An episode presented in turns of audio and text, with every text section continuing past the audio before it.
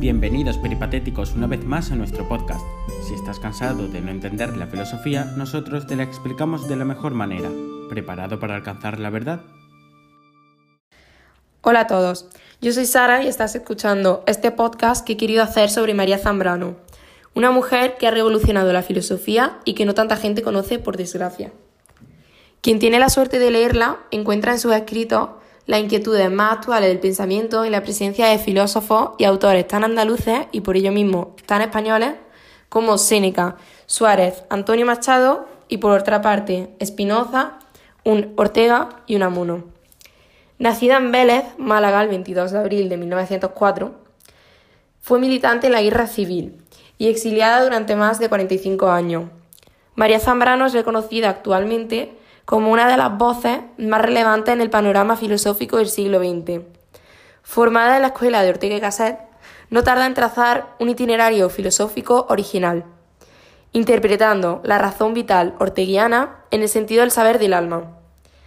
Esto quiere decir que trató de hacer una filosofía que, siguiendo las indicaciones de su maestro y pensadora influyente de su época, fue capaz de difundir el logo dentro de las entrañas de una forma filosófica y poética. Podría considerarse, María Zambrano, la figura femenina más importante del pensamiento español del siglo XX. La influencia básica que recibió fue la del raciovitalismo de su maestro Ortega, pero su originalidad cambió pronto el instrumento de la razón vital por el de la razón poética, para explorar nuevos universos apenas activados por Ortega, como el de lo poético y el mundo del ensueño, aproximándose más a Unamuno y a Machado. Su pensamiento, vinculado a las corrientes vitalistas del siglo XX, giró en torno a la, a la, búsqueda de principios morales y formas de conducta que fueran aplicables a los problemas cotidianos. Su preocupación mística, la forma de abordar los conflictos éticos y el estudio de la interrelación entre realidad y verdad, reclamaban la necesidad de un profundo diálogo entre el ser y su entorno, lo que nos rodea. Para ella era preciso establecer tres modos de razonamiento. El primero es el cotidiano, segundo es el mediador y el tercero el poético. Ella se centra en este último eh, y con ello se aproxima a lo sagrado, el lugar donde se encuentra la explicación de lo trascendente, la lógica del misterio. ¿Qué quiero decir con todo esto? María Zambrano quería hacer que con su filosofía la gente pudiera sobrellevar los problemas que le perturbaban y que oscurecían su vida. Se podría decir que quería que su pensamiento fuera como un salvavidas para la gente de España de aquella época.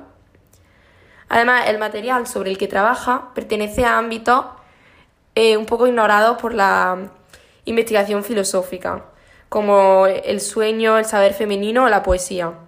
Su razón poética no indica solo la fusión entre poesía y filosofía, sino la idea de una filosofía alquímica, nueva, capaz de extraer la luz de pensamientos de, materiales cotidianos y humildes. Como he dicho, María Zambrano fusionó filosofía con poesía, dos corrientes que siempre han estado muy unidas, ¿no? Pero que sin embargo no muchos filósofos han querido unir de la forma que ella lo hizo, con una originalidad y un pensamiento innovador y vitalista. Cabe destacar también la crítica que hace al racionalismo dualista. Se trata de una reflexión radical que interroga la razón a partir de lo que ella excluye y considera impuro.